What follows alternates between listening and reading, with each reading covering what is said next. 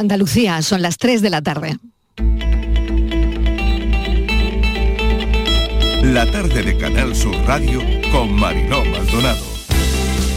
Buenos días a todos, bienvenidos otra vez a este curso 2022-2023. Yo lo único que espero es que este año nos llevemos muy bien, que aprendamos mucho y que, bueno, que sorteemos este curso de la manera más amable y cooperativa posible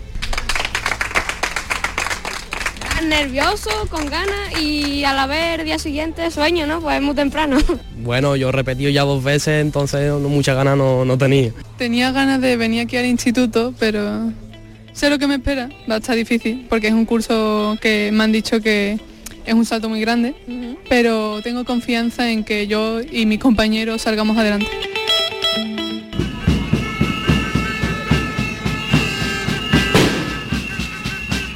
Estamos demandando que durante cuatro años la Junta de Andalucía decía que no quería regular porque le traería problemas y de repente cuando quedan 20 días escasos para el fin de la moratoria del decreto Ábalos, la Junta de Andalucía se cierra en banda, dice que por vía urgente va a presentar un decretazo, yo le llamaría decretazo, yo creo que el sector igual, el cual le facilitaría que estas VTC hagan a partir de ahora, sigan trabajando tal y como están haciendo ahora, de taxi. Y que curiosamente el Gobierno de la Nación, en vez de decidir eh, cómo regularlo para el conjunto del Estado y que todos los ciudadanos tuviéramos la misma regulación, pues toma una decisión que probablemente para ello era la más fácil, que es que lo reguláramos las comunidades autónomas. A partir de ahí, ¿qué estamos haciendo nosotros? Dialogar. Solo podemos hacer una cosa, dialogar. Tenemos la obligación del 1 de octubre tener ya, digamos, una regulación clara y lo que estamos haciendo es intentando dialogar con el sector sabiendo que ninguna de las posiciones va a contentar vamos a, través de los abogados municipales también, ves cómo podemos hacer acciones conjuntas para, la declaración de zona catastrófica y que lleguen el máximo de ayudas posible. Comunicar a, los vecinos que nos hagan llegar al ayuntamiento uno por uno valoración de sus daños y, en eso estamos. Cuando lo tengamos, pues sabremos exactamente eh, los daños y la repercusión que ha tenido tanto paisajística como económicamente. El sábado por la noche no se podía estar. y es una vergüenza porque salía una señora de un hotel de aquí del centro y cuando salió dijo, qué asco de olor que hay aquí en Jerez.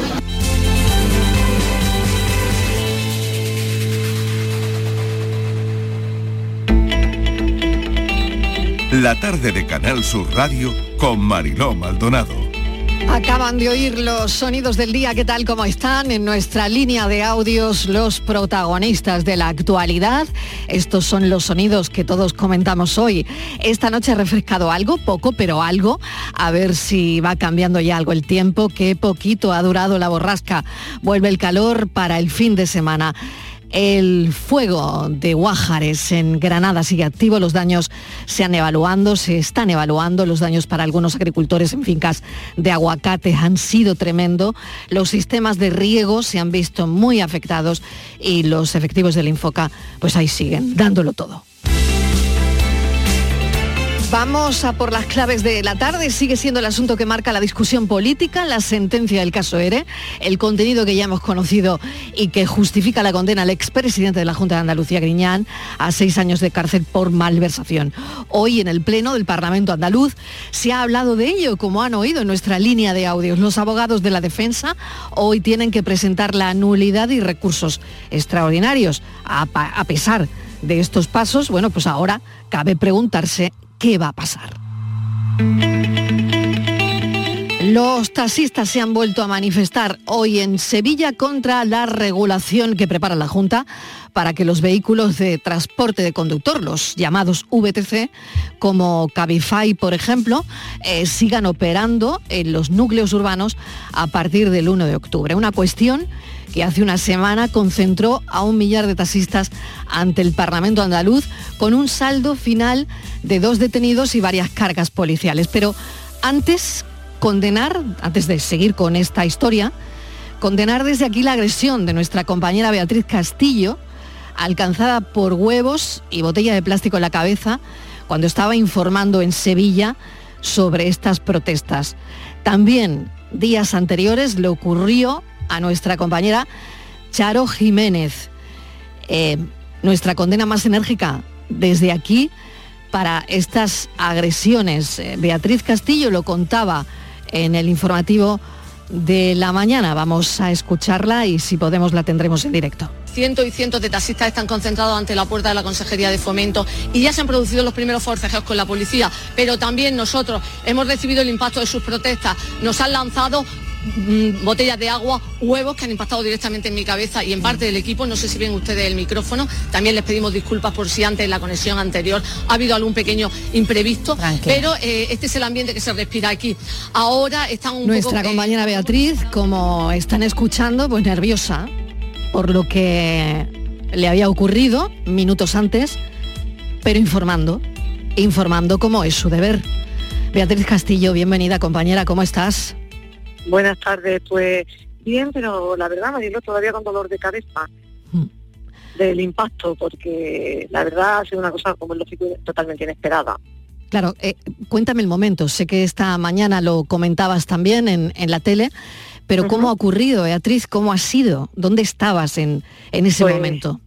Sí, nosotros estábamos cubriendo una información, como hacemos a diario las cámaras y los micrófonos de Canal Sur Televisión y Radio, para escuchar las reivindicaciones de los andaluces y de todos los trabajadores. En este caso, pues, tocaba de los taxistas. Y estábamos en una calle que se llama Pablo Picasso en Sevilla, donde está la Consejería de Fomento, y en una acera, para que sea de la forma más gráfica posible para nuestros oyentes, estaban los taxistas, había cientos de ellos. Y en otra acera estaba la policía y eh, nosotros, el equipo de Canal Sur Televisión, detrás. Eh, en un momento determinado parece que el ambiente se caldea y un grupo de taxistas, es un grupo concreto, empezó a tirar botellas de agua que me tiraban en los pies y huevos. Claro, eh, a esa distancia de unos 20 metros, con la fuerza y la velocidad de un huevo, pues ha impactado- me ha impactado directamente en la cabeza, en la cara. Y nada, pues me ha caído encima, el huevo chorreando por la cara y los ojos. Yo en ese momento me he quedado aturdida y casi no sabía ni lo que había pasado, la verdad. Y bueno, pues después ya me he limpiado, ha venido algún compañero, me ha ayudado y desde entonces pues me duele bastante la cabeza. Eh, claro, es un momento pues muy desagradable y también muy humillante porque eh, yo llevo más de 25 años escuchando las reivindicaciones, como decía, de todos los trabajadores de Andalucía, eh, de los antiguos astilleros, los agricultores, mm, todas las personas que a lo largo de este casi cuarto de siglo, eh, pues en mi vida activa han protestado con todos sus derechos y sus razones. Y hoy pues quería escuchar la de los taxistas y esto ha sido lo que he recibido a cambio. Y lo peor, ¿sabes, Marilo, lo que ha sido? Que después, después ninguno de ellos se ha acercado a pedir disculpas. Incluso en una entrevista que he tenido luego que hablar con algunos de ellos, escuchando sus voces de las ocho provincias andaluzas, pues uno de ellos, en concreto de Granada, eh, le decía, mira lo que me ha pasado. Y me decía, bueno, estas son cosas que pasan. Y mujer no tiene importancia. Entonces, pues la indignación es mucho. Pues es lo mínimo. Las disculpas son lo mínimo, Beatriz. Es lo mismo porque sí, porque ellos son tan trabajadores como podemos ser nosotros. Digo, Totalmente. en ese en ese momento eh, lo que estaba haciendo era mm, de portavoz de ellos, de las reivindicaciones que como otros compañeros de informativos ya han contado cuáles son, no las voy a contar yo otra vez porque ahora estamos hablando en concreto de este incidente, pero mm, que todo el mundo de otros colectivos sepa lo que les está pasando. Y ese era mi único cometido. Y bueno, pues mm, además no es como en otras ocasiones, Mariló, que eh, muchas veces, tanto tú como ustedes los que nos escuchan, saben que los periodistas a veces nos agolpamos para coger las declaraciones de un político, de un trabajador, de un sindicato, de un agricultor. No, en esta ocasión eh, la- ellos estaban en una acera, los policías delante y los periodistas que mm, estábamos como muy extendidos en la acera, no estábamos agolpados, es decir, que me ha dado solo a mí. Quiero creer que no era directamente Que no iba dirigido, ¿no? al medio, ni a mí, por Ya, supuesto, ya. sino mm, que iba dirigido pues bueno, pues a los periodistas que están aquí. Y bueno, pues me ha tocado hoy a mí y por desgracia, por lo que contabais también la semana pasada ante Mm. A nuestra compañera Charo Jiménez, compañera, que recibió el aplauso de la redacción de servicios informativos en la radio cuando entró, eh, pues literalmente eh, como una sopa, ¿no? De, de- de huevo, de todo, en fin. Eh, la verdad Beatriz, que yo sí. he recibido muchos mensajes de apoyo, Mm. tanto de compañeros de Canal Sur como de consejerías del gobierno andaluz, eh, muchas compañeras de medios económicos, incluso desde Madrid, desde los ministerios, eh, en este caso, bueno, lo voy a decir, el Ministerio de Hacienda, eh, que también se han enterado, pues también me han mandado su solidaridad, compañeros que están también en descanso, días libres, en fin, yo muy agradecida y incluso abrumada, la verdad. Pero se, necesita sobre todo porque no es a mí, es a las personas que, que ejercemos esta profesión y que hacemos de, repitiendo de, de portavoces de, hmm. de los demás, que mañana pues estaré con otro colectivo y, y desde luego esto quiero que no vuelva a pasarme ni a mí ni a nadie más, ¿no? Te mando mucho ánimo desde aquí, compañera. Mil gracias por esta conexión en directo, por contárselo también a, los andaluces de nuevo. En este caso, lo que te ha ocurrido, nunca queremos ser protagonista de nada. Los que estamos en la calle cubriendo información o desde aquí, ¿no? En mi caso, pues que estamos haciendo un programa, dirigiendo un programa, no queremos ser nunca protagonistas de nada, pero en este caso esto había que contarlo. Así que Beatriz, mil gracias, mucho ánimo, porque no te puedo decir otra cosa, y desde luego condenar desde aquí todo el equipo y Canal Sur la agresión, por supuesto. Pues muchas gracias a vosotros por el gesto y bueno, pues encantada de poder colaborar siempre. Un beso. Un beso, Marilo, a ti y a todos los que nos escuchan. Pues ya han oído a Beatriz Castillo, que todavía le duele la cabeza, le duele la cabeza y el alma, porque psicológicamente no se imaginan ustedes cómo se siente un periodista cuando en mitad de una conexión en directo te pasa algo así, algo como lo que Beatriz Castillo nos ha relatado, 25 años contándole a los andaluces las reivindicaciones de los trabajadores y hoy le han tirado huevos.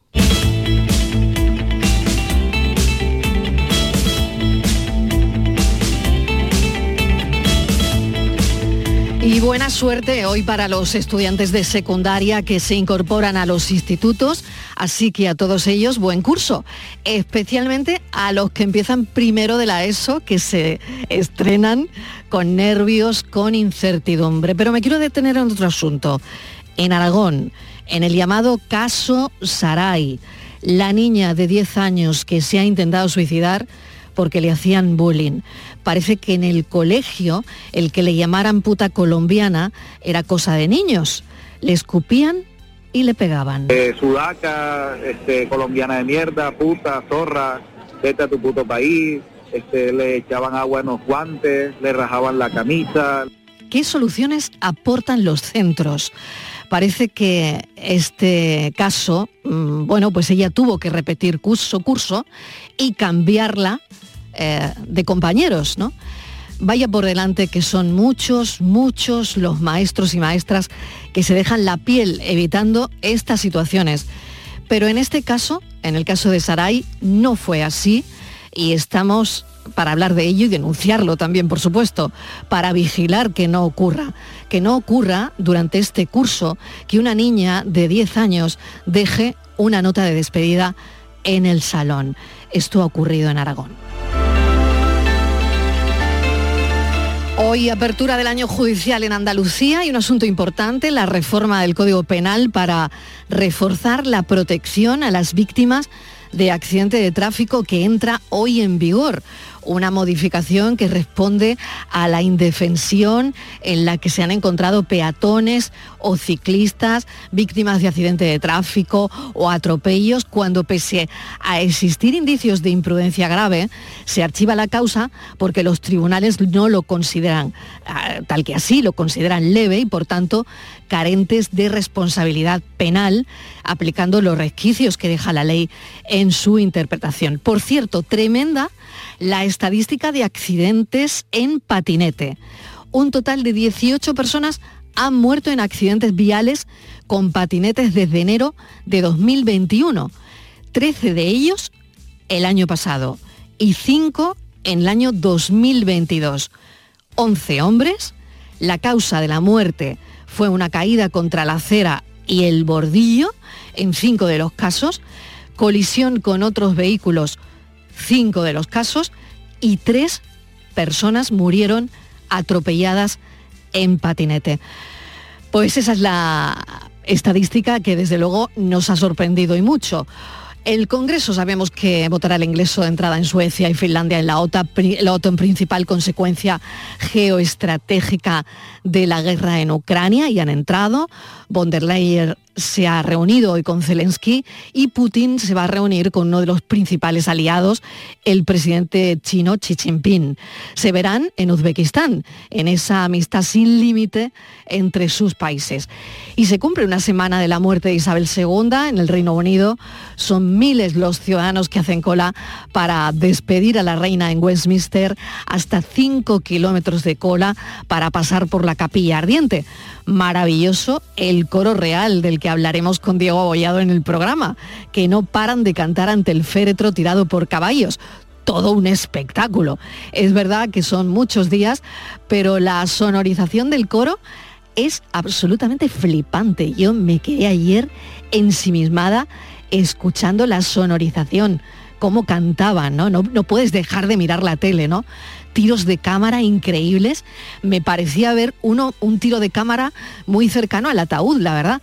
Y una piensa, ¿cómo lo harán? Y sobre todo, caramba, ¿cuándo lo han ensayado? ¿no? Es impresionante la organización. Por cierto, el emérito ya debe estar buscando billetes de avión para asistir al funeral.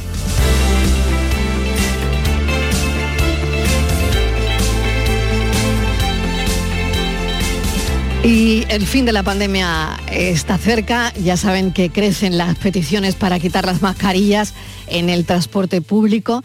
Hay diferencia entre los expertos, pero somos de los pocos países europeos que aún la mantienen. Pero hoy me ha llamado la atención, le ha llamado mucho la atención en la redacción una publicación de la revista The Lancet, prestigiosísima revista científica, que publica un informe demoledor más que demoledor, más que crítico. El informe de The Lancet está firmado por 40 expertos mundiales de reconocido prestigio. Habla de fallos masivos en la gestión de los dos primeros años de la pandemia que provocaron desgraciadamente casi 18 millones de muertes y The Lancet dice evitables. El informe indica que la mayoría de los gobiernos no estaban preparados y su respuesta fue demasiado lenta, que prestaron muy poca atención a los grupos más vulnerables y se vieron obstaculizados por la falta de cooperación internacional y una epidemia de desinformación. Fallos en prevención hubo, fallos en transparencia, fallos en salud pública y fallos en cooperación. El informe resalta y dice que la mayoría de los gobiernos no estaban preparados y que fueron muy lentos en la respuesta. El asombroso coste humano de los primeros dos años de la pandemia de COVID-19 es una profunda tragedia y un fracaso social masivo en múltiples niveles. Esto es lo que dice literalmente la revista The Lancet y lo ha dicho el investigador Jeffrey Sachs, presidente de la comisión y profesor de la Universidad de Columbia en Estados Unidos y presidente también de la Red de Soluciones para el Desarrollo Sostenible. Uno de los ejemplos que, por ejemplo, concierne a España, menciona, por ejemplo, la tardanza de nuestro país en suspender los vuelos con China en aquel momento. Como les digo, el informe no tiene desperdicio, el informe es demoledor. Y una se pregunta, ¿habremos aprendido? Mejor no comprobarlo. Bienvenidos a la tarde. La tarde de Canal Sur Radio con Mariló Maldonado. I did my best to notice when the call came down the line. Up to the platform of surrender. I was brought, but I was kind. And sometimes I get nervous when I see an open door. Close your eyes, clear your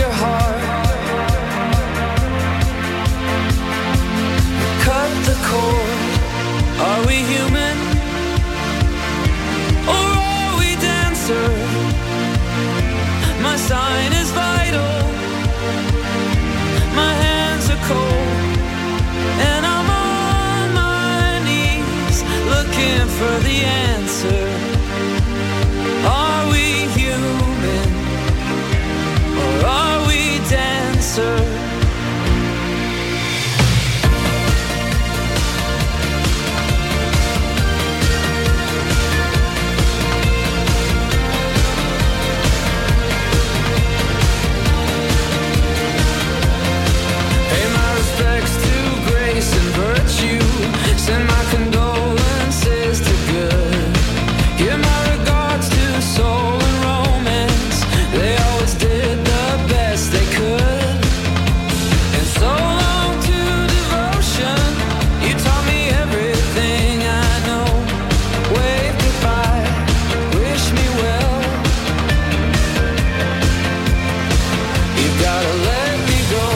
Llaman The Killer y esta canción se llama Human.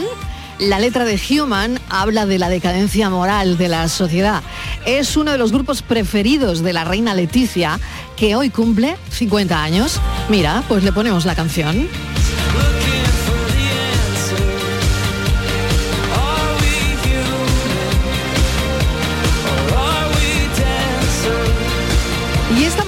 En el programa, en la redacción del programa con motivo de los 50 años de Leticia, de la reina doña Leticia, bueno, hemos querido eh, buscar algunos, llevamos toda la mañana buscando audios, no se crean, ¿eh?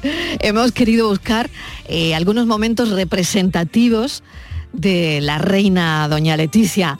Mesa de redacción, Estíbaliz Martínez, has encontrado con la ayuda de Patricia Torres un montón de cosas, ¿no? Sí, hemos hecho un repaso, es muy difícil hacer una selección porque eh, hay muchos momentos y es difícil seleccionar, pero bueno, hemos elegido cinco. Mariló ha pasado medio siglo, de ese 15 de septiembre de 1932, que nacía de ellos, de esos 50 años. Hay que recordar que ocho años está en el trono junto a Felipe VI como rey y 18 de casados. Así que vamos a hacer ese repaso rápidamente. Mira, el 1 de noviembre todo empezaba del 2003, la Casa Real eh, ponía fin a esas especulaciones y anunciaba el compromiso del rey Felipe, que tenía entonces 35 años, con doña Leticia Ortiz eh, Rocasolano, ella una periodista, 31 años, divorciada, era un rostro popular, pues presentaba el telediario de la 1 junto a Alfredo Urdazi. Cinco días más tarde se celebraba la pedida de mano en el Palacio del Pardo. Todos recordamos aquel traje blanco impoluto de Armani, de dos piezas de chaquete y pantalón, que tantas veces le habíamos visto al otro lado de la pantalla, ¿no? Se nos notaba un poco verde todavía en eso de ser princesa, entre comillas, porque todavía aún no lo era, eh, pero aunque lo de hablar en público lo tenía muy manejado, pero en ese momento todavía no era consciente de que cada paso que diera iba a ser analizado, al igual Mariló que cada prenda que se pusiese. Muchos le afearon que vistiera de un diseñador italiano. Ella pronto aprendió la lección. Vamos a recordar ese momento de la pedida de mano. A partir de ahora y de forma progresiva voy a integrarme y a dedicarme a, a, esta nueva vida, bueno, pues con las responsabilidades y obligaciones que, que conlleva y con el apoyo, el cariño de los, de los reyes y por supuesto el ejemplo impagable de la reina. ¿no? Claro. Cuando, Claro, claro. pues Eh, fíjate, ay, ¿no? Es un audio que no tiene desperdicio, la No, verdad. no, no. Cuando entró en la familia real como novia de Felipe de Borbón lo tuvo muy complicado. El que fuera divorciada, que ella se había casado eh, con 25 años, con el que fue su profesor en el instituto, hija de padres divorciados, nieta de un taxista, plebeya, pues no fue bien visto ni por el rey Juan Carlos ni la reina Sofía y tampoco sus cuñadas, la infanta Elena y Cristina, tampoco se lo pusieron fácil. Su boda con el príncipe heredero al trono tuvo lugar en Madrid, Mariló, en un lluvioso 22 de mayo del 2004 y convirtió a doña Leticia en princesa de Asturias. No fue el día con el que Leticia había soñado. Fíjate, ella estaba ese día con fiebre, de las cosas que nos estamos enterando ahora, ¿eh? Y apenas Sí, sí, había dormido. ¿eh? Sí, dice, porque la cena de la noche anterior se prolongó hasta bien entrada la noche y tuvo que levantarse a las 7 de la mañana para preparar su maquillaje y peinado. Pero sí recordamos uno de los momentos más emotivos, ese intercambio de, de arras. Yo, Leticia, te recibo a ti, Felipe, como esposo y me entrego a ti y prometo serte fiel en la prosperidad y en la adversidad, en la salud y en la enfermedad, todos los días de mi vida. Tras convertirse en princesa de España y en pleno proceso de adaptación a la familia real, falleció su hermana pequeña, Erika. Leticia estaba embarazada de su segunda hija y la muerte de Erika supuso un cambio radical para doña Leticia. La muerte de su hermana fue un punto de inflexión en su vida y Leticia se propuso hacerse un sitio en la Casa Real y coger las riendas de su propio destino. En menos de cinco años, Mariló sufrió una transformación radical. Ella en su forma de ser, incluso hasta en su físico, ¿no?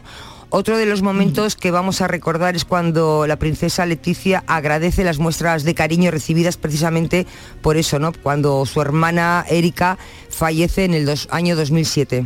Que las gracias a todas las personas que, que se han sentido apenadas por la muerte de mi hermana pequeña. Uno de los momentos más complicados de su vida, yo creo, ¿eh? Sí, muy duro, muy difícil, pero a pesar de que ha tenido que saltar muchos obstáculos y romper con muchas barreras, la imagen de Leticia ha salido reforzada tanto en España como a nivel internacional y su compromiso también con la corona, ¿no? Siempre se ha mantenido discreta y haciendo su trabajo de manera totalmente pulcro, ¿no?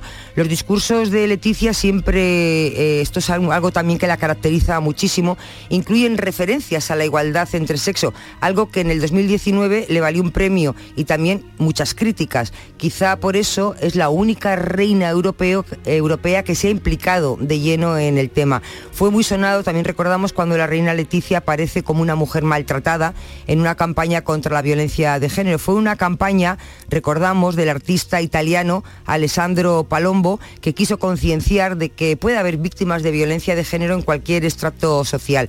Recordamos, Mariló, el momento cuando es distinguida en el año 2019 por el Observatorio contra la Violencia Doméstica y de Género con el premio a la personalidad más destacada en la lucha contra la violencia de género. El recuerdo permanente y respetuoso para todas las mujeres asesinadas por sus parejas o exparejas, 52 en lo que va de año. Nuestro pensamiento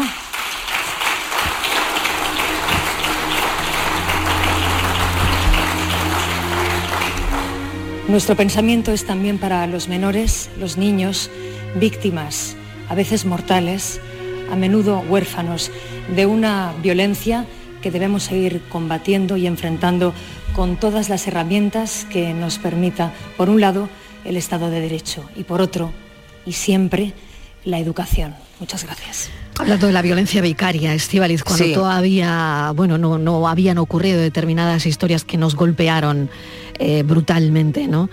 Como el caso de las niñas de Tenerife, por ejemplo, pero ya la reina doña Leticia estaba hablando, ¿no? De la violencia vicaria.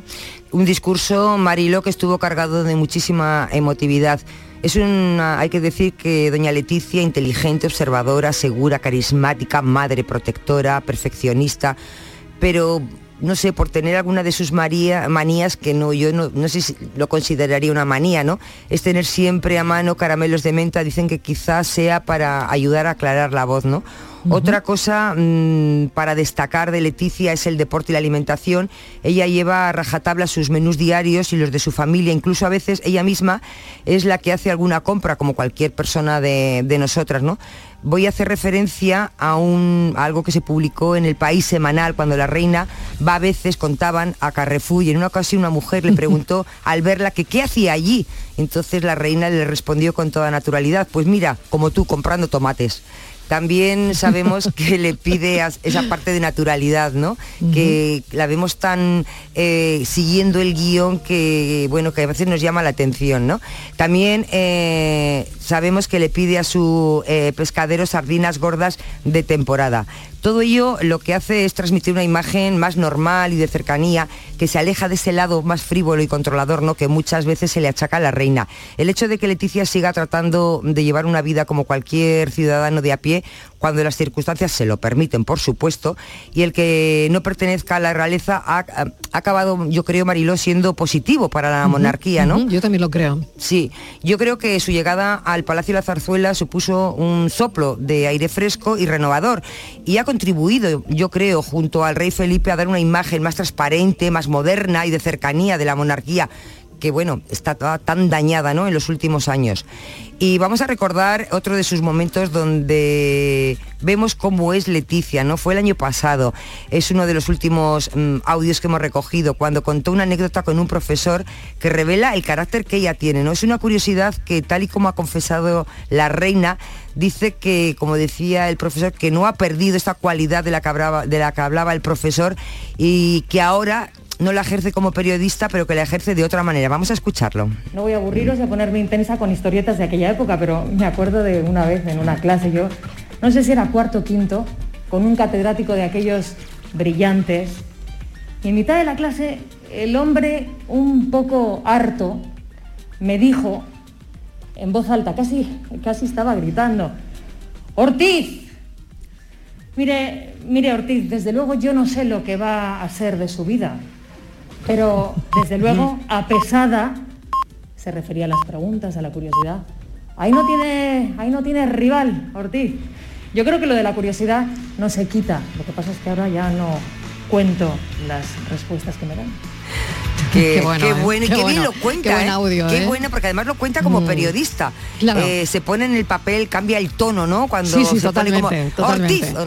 ese tipo de tono Sí, que no la hemos visto nunca como siendo ni princesa ni reina. Bueno, pues ya para terminar hay que decir que es una melómana empedernida y por lo menos así se ha podido ver reflejado desde que ha llegado a nuestras vidas. ¿no? El primer baño de masas que se dio fue el mismo día de su compromiso cuando acudió al concierto ofrecido por el violocentista eh, Rosco- Rostropovich en honor a los reyes. Y luego en varias ocasiones, Mariló, sí que se les ha visto, sí que se les ha pillado a los reyes de incógnito entre el público en conciertos de rock, de música clásica, de pop. Junto a su marido, la reina, eh, ha disfrutado, por ejemplo, en directo, sabemos, eh, de Alejandro Sanz o de los hombres G, pero también sabemos que siente debilidad por Maná, con los que además la reina tiene una relación personal.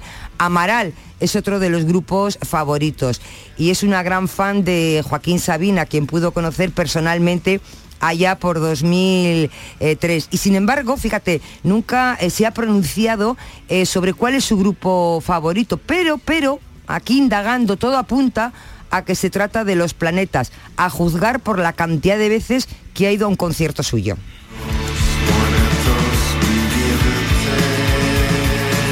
Pues la reina doña Leticia anota un nuevo número en su marcador vital. Hoy no tenía actos oficiales, hace las cosas de manera diferente, guiarse por su criterio, ¿no? Eh, ser muy profesional y disciplinada, documentarse al máximo, estar informada y no dejar que la vida de palacio que va despacio le aleje de la vida real, ¿no? Muy buen resumen, Martínez. Gracias. Escuchamos a los planetas.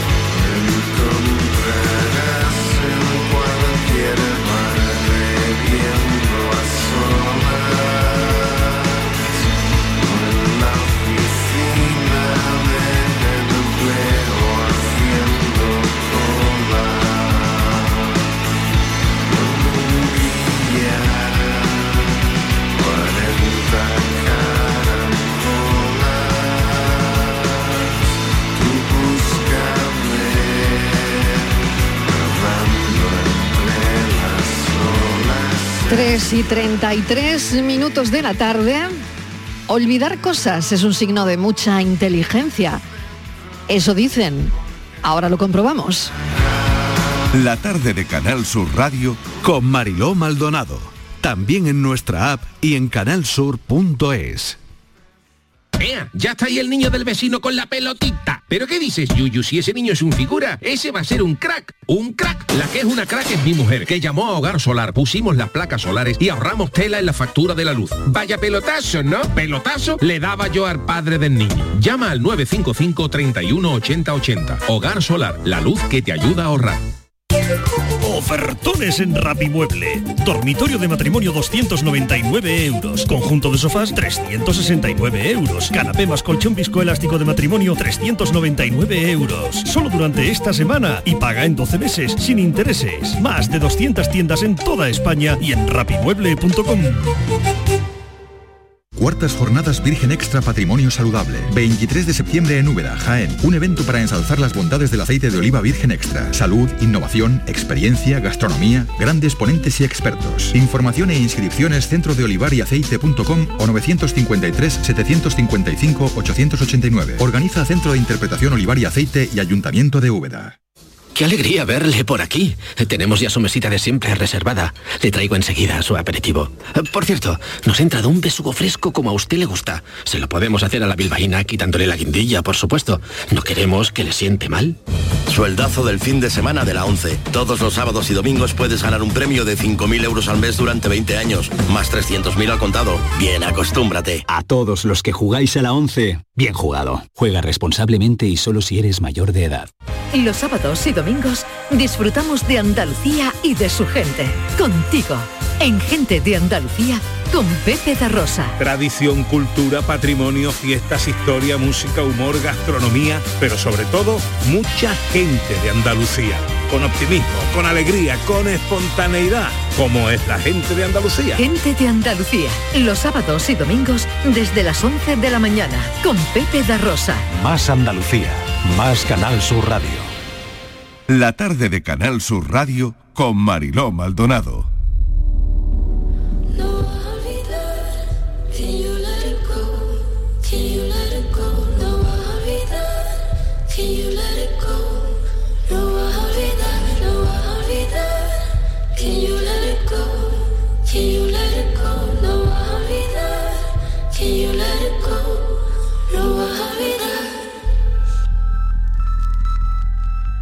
Olvidar cosas es un signo de mucha inteligencia, confirma la ciencia.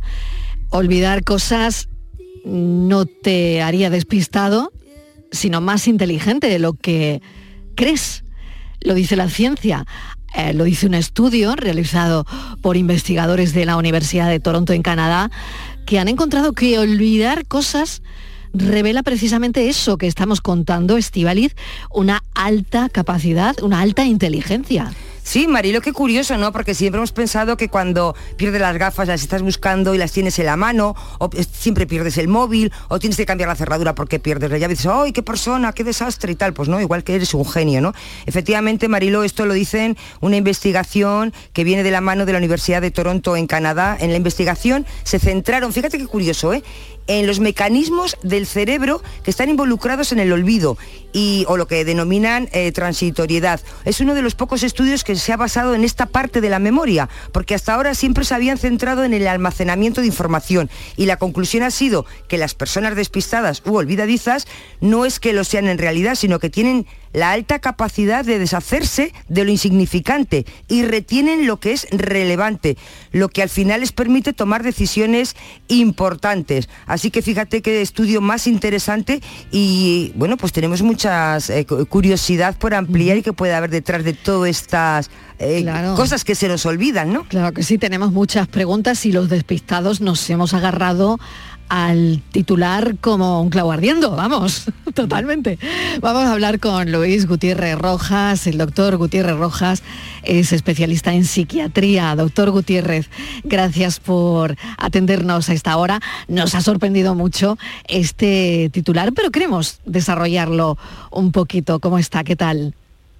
Pues me encantado de saludaros y muy os doy las gracias de que me hayáis tenido en cuenta para este tema. Claro, bueno, pues indíquenos por qué las personas despistadas son más inteligentes. Bueno, podríamos, claro, toda generalización no puede llevar un poco al absurdo, pero, pero creo que el estudio sí que señala algo que es bastante cierto y, y que yo creo que los oyentes lo van a entender bien. Eh, yo ahora estoy en un proceso de cambio de casa, me estoy mudando, y te das cuenta de la cantidad de cosas inútiles ¿no? que uno es capaz de almacenar. Ya si tienes hijos pequeños, ni te cuento, ¿no? Uno va teniendo y cosas y más cosas y más cosas, y entonces te das cuenta que ordenar, como dice mi madre, ordenar es tirar. Pues podemos decir que pensar, con pensar con claridad, también es olvidar. Pero claro, hay que olvidar, como bien dice este estudio, aquellas cosas que no son necesarias. O sea que al final, si lo pensamos un poco en este mundo que nos ha tocado vivir de multitarea, donde estamos continuamente sometidos a miles de estímulos, al final no nos concentramos, porque estamos en mil cosas, pero no estamos en ninguna, no estamos en lo importante. Pues pasa algo parecido. El, el tener tantos recuerdos de tantas cosas a lo mejor no son necesarias, hace que olvidemos lo importante, hace que no dediquemos recursos de cabeza a pensamientos, o mejor dicho, a memorias, a recuerdos, a contenidos que sí que son útiles y necesarios para nuestra vida. Claro, es importante, al menos eso dice el estudio, doctor Gutiérrez, que el cerebro olvide los detalles irrelevantes y en cambio se centre en, en las cosas que nos van a ayudar a tomar una, una decisión importante, por ejemplo, ¿no?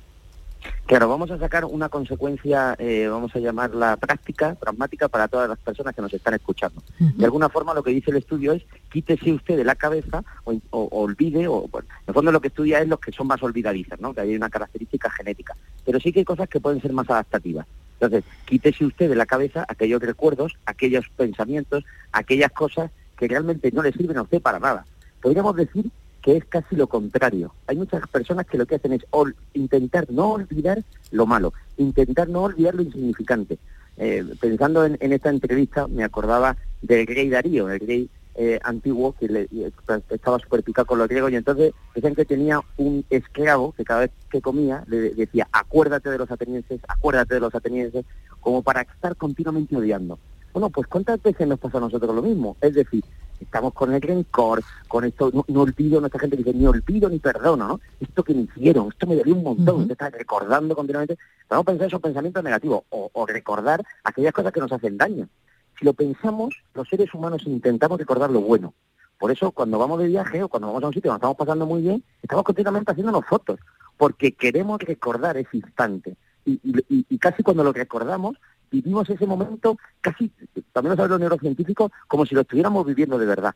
Eh, uno va a un funeral y no se pone a hacer fotos. Uno se va a un sitio Claro. donde hay un accidente hay cosas malas, porque se pone a recordar eso, porque sabe que eso te hace daño.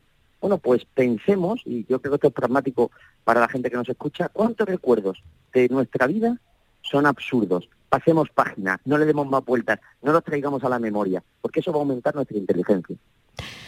Pues eh, me, me quedo con un montón de cosas que nos ha dicho, un montón de contenido. Le agradezco enormemente que nos haya atendido y la verdad es que queríamos dar, bueno, pues algunas pinceladas de este estudio para la gente despistada, que somos muchos en el Si me, mundo. si me lo permite, podríamos acabar con una frase, es una frase de, de, de Quique Rojas, de un psiquiatra de Madrid muy conocido, familiar mío, Sí. que dice que para tener buena, para, para ser feliz en esta vida hay que tener buena salud y mala memoria.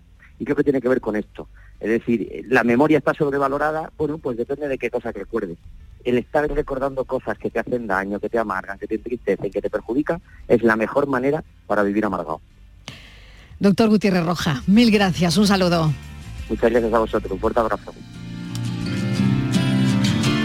La tarde de Canal Sur Radio con Mariló Maldonado. También en nuestra app y en canalsur.es.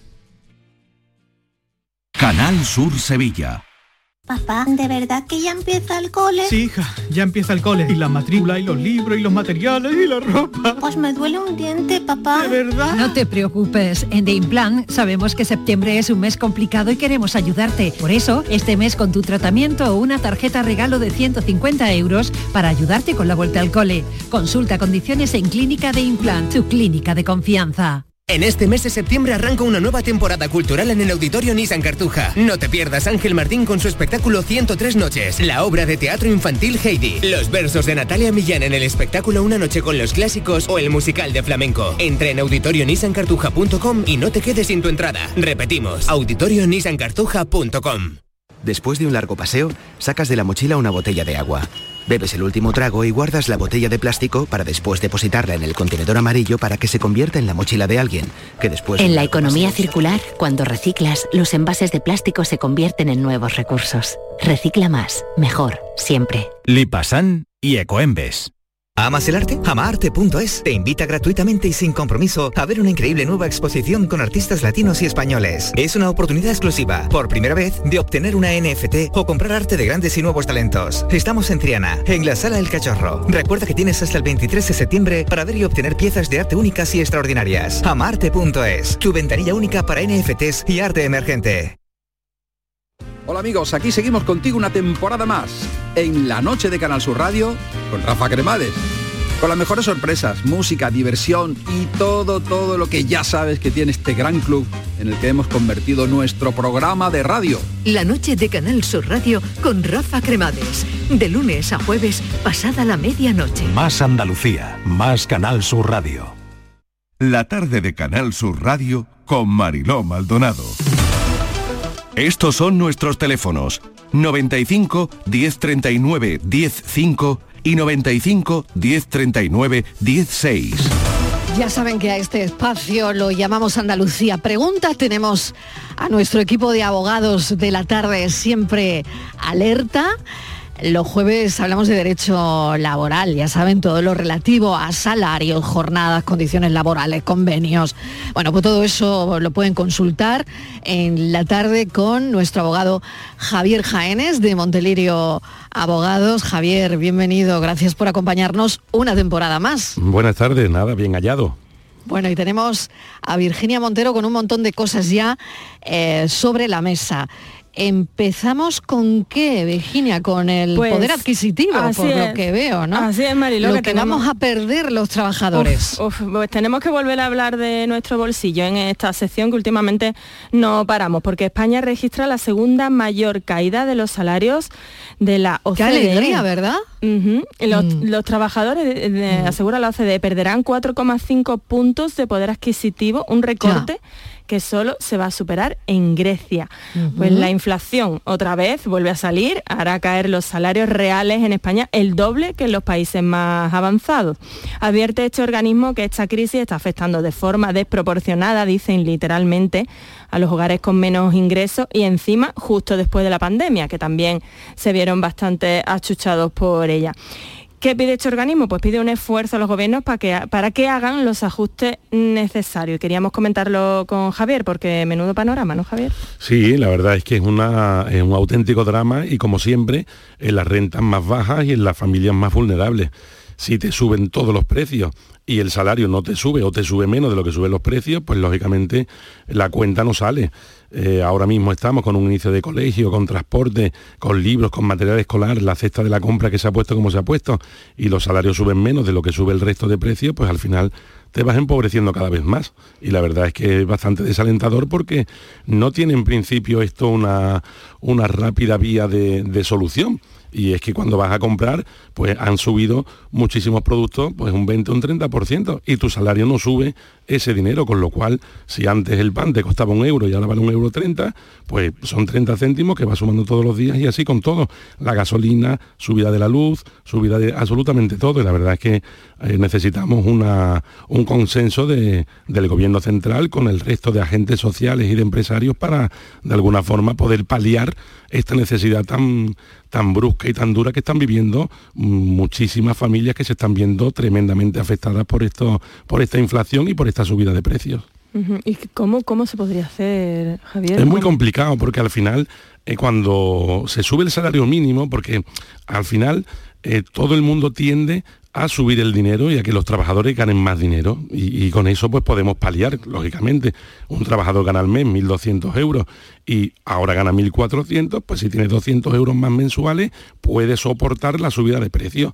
Pero claro, tenemos que ver la balanza y equilibrarla porque de una parte están los trabajadores que mm, ven que con más salario podrían eh, subsanar o podrían de alguna forma eh, fortalecerse un poco, pero tenemos que tener en consideración que ese salario lo tiene que pagar un empresario y que el empresario no solamente tiene que pagar salarios, tiene que pagar salarios más la subida de los seguros sociales. Si ahora mismo estamos hablando que los seguros sociales de un trabajador giran en torno al 33%, pues el, el empresario, además de la subida salarial, también tendría que hacer frente a la subida de cotización, porque tiene que pagar más seguros sociales por ese empleado. Con lo cual, a menos que los trabajadores y que las, em- empresas, trabajadores y gobiernos pacten algún tipo de bonificación o pacten algún tipo de prima o algo por el estilo, eh, los empresarios van a dejar de contratar y al final son los que crean trabajo. Con lo cual, eh, la balanza es difícil equilibrarla, sobre todo por estos costes de seguridad social que son altísimos. Claro, con todo eso de que mm, haya en- Europa un, salario mínimo común, la verdad es que Javier, durante décadas los países europeos han competido entre sí, donde trabajadores eran los más baratos, donde son vulnerables y a eso lo llamaban ventaja, ¿no? Y no sé, parece que este podría ser, que no lo sé, el fin de, de esa era en la que la competitividad eh, se ha medido por, por la mano de obra barata, ¿no? Sí, además, mm, o sea, aquí hay una cuestión que a mí me, me llama poderosamente la atención y hace unos días tuve ocasión de estar en Huelva y en un juzgado y hablando con, con, en fin, con, con- con gente de Huelva y demás y, y me comentaban que llevaban muchísimos años haciendo la vendimia en Francia, pero que sin embargo no cogían fresa en Huelva. O sea, hay muchísimos agricultores andaluces que están haciendo cosechas en otros países y no aquí.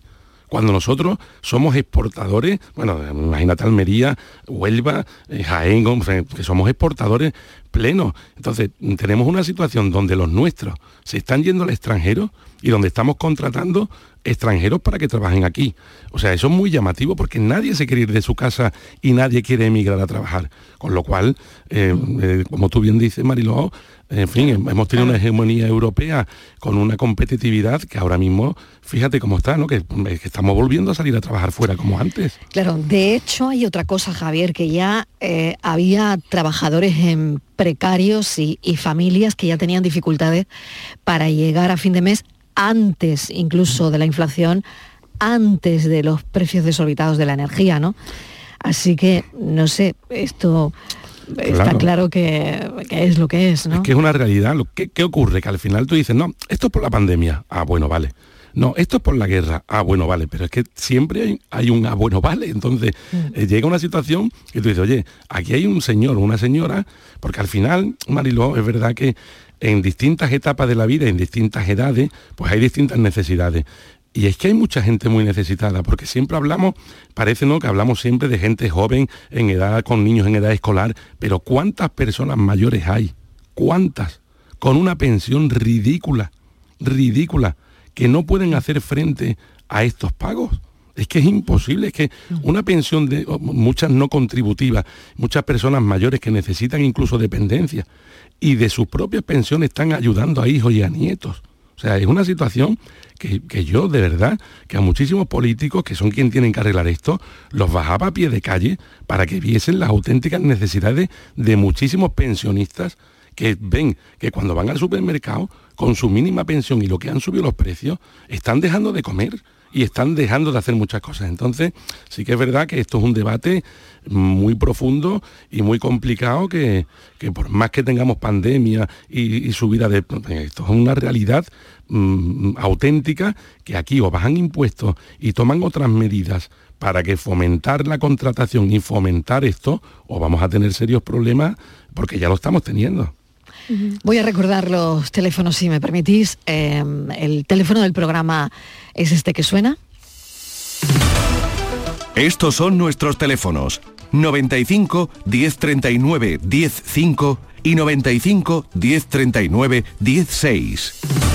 Y recuerdo los de WhatsApp por si alguien quiere mandar algún audio 670 94 30 15 670 94 30 15 670 940 200 670 940 200 Virginia querías eh, poner otro tema que tiene que ver, no sé si concluimos ya con, con este asunto, pero el próximo tiene que ver con accidentes laborales, ¿no? Así es, sí, así es, Marilo, porque... Con los datos, además. Sí, porque es que son tremendos, tremendos. No podemos dejar de traerlo a esta sección porque eh, ayer precisamente esa cifra tan horrible se incrementó en un número más, con un fallecido más en la provincia de Sevilla. En lo que va de año llevamos 475 fallecidos en accidente laboral, un 17% más que hace solo un año. Javier, ¿qué hacemos con estas cifras? Bueno, pues, pues, pues, es una barbaridad. Lo que pasa es que igual que eh, muchas veces echamos la culpa a los políticos, ¿no? O decimos quién tiene que resolver muchas cuestiones,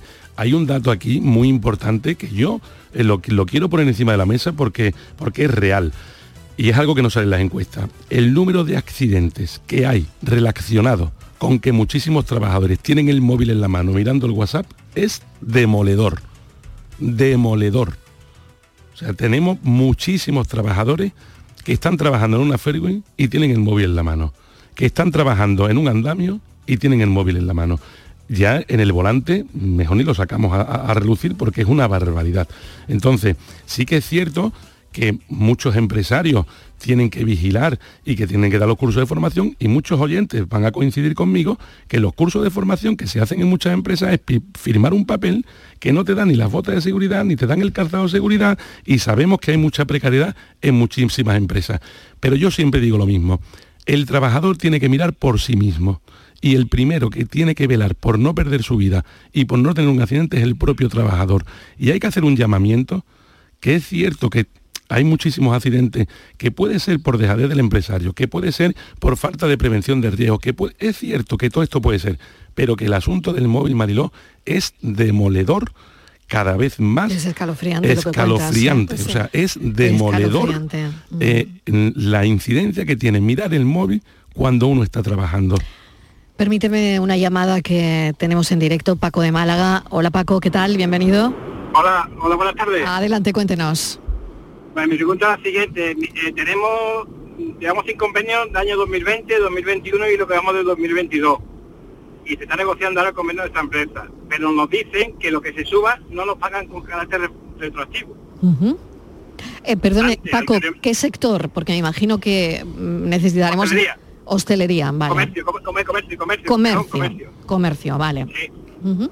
Anteriormente, el antiguo, era otro, otro antiguamente siempre la pagaba con, con, con efecto retroactivo. Claro, Sí. como dice la empresa, que son tres años y que es mucho dinero, que esto es legal, lo pueden hacer, pueden hacer, esa es la pregunta. Sí, Muy muy, bien, muy bien. interesante, Paco. Adelante. Pues, Mucho, no- mucho. pues como, como tú bien decías, cada vez que se negocia un nuevo convenio colectivo, siempre tiene carácter retroactivo. En la inmensa mayoría de los casos tendríamos que mirar al sector, que muy bien por, por, por Mariló, por, por identificar el sector, pero normalmente siempre que hay una subida, no solo del- de, los convenios colectivos, sino subida de salarios mínimos, o sea, hay muchísimas eh, variables que tienen carácter retroactivo y esta es una de ellas.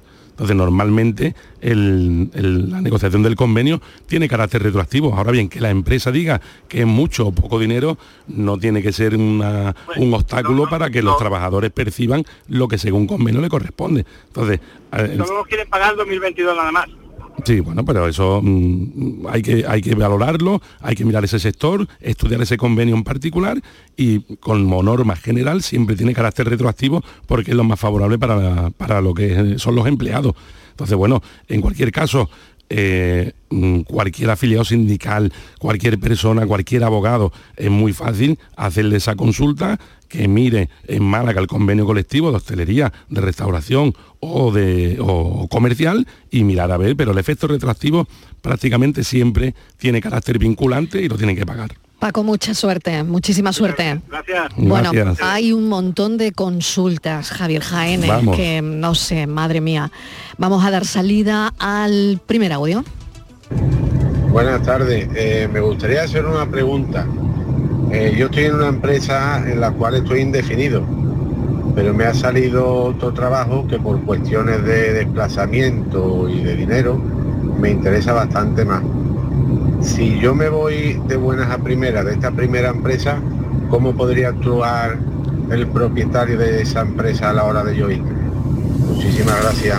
Buena pregunta, muy buena pregunta, Sí, Javier. A ver, afortunado que ha encontrado un trabajo mejor y que, y que- y que le interesa se más puede ir, y ¿no? que se puede Claro, ir. claro, claro. tú tienes una relación laboral con una empresa tendrás que preavisarlo por bueno pero tampoco por no hacerle la faena y nada pues te darán de baja tú tiras a la el nueva tiempo que indique su contrato, me Claro, imagino, ¿no? entonces tiene que indicarlo. Yo siempre recomiendo que se haga con la mayor tiempo posible, de cara y manera, que bueno, que el empresario pueda gestionarse, independientemente que sean 7 o 15, 10 días, pero bueno, si ya sabe que te vas a ir, pues cuanto antes se lo comuniques al, al empleador antiguo y nada, no puede hacer absolutamente nada. O sea, tu causa baja voluntaria, no tendrás derecho a prestaciones ninguna de, de desempleo y demás, te dan de alta en el nuevo trabajo y puedes hacerlo perfectísimamente. Siguiente cuestión. Hola, buenas tardes a todos. Juan de Málaga. Hola, Juan. Eh, le quería hacer una consulta.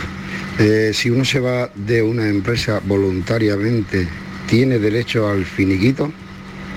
Era mi pregunta. Un saludo a todos. Buenas tardes. Que hoy todo el mundo se va de los sitios, Jaime. Bueno, qué alegría, ¿no? Qué alegría. Todo Y la que- gente a, contra- a- Claro, a cosas mejores. Aquí oye, to- que- todo el oye, que- qué bien, ¿no? Aquí todo el que se va es porque va a un sitio mejor. seguro. Exactamente. Bueno, a ver, venga, que tienes un minuto y medio. A ver, lo que no podemos confundir es el finiquito con la indemnización, que son conceptos diferentes. Muy interesante. Entonces, la indemnización todo el mundo la tenemos clara. Tú te echas una empresa y tienes derecho a percibir una, una indemnización de X días según las circunstancias y demás. El finiquito es una parte de las vacaciones no disfrutadas y son otros conceptos diferentes a la indemnización.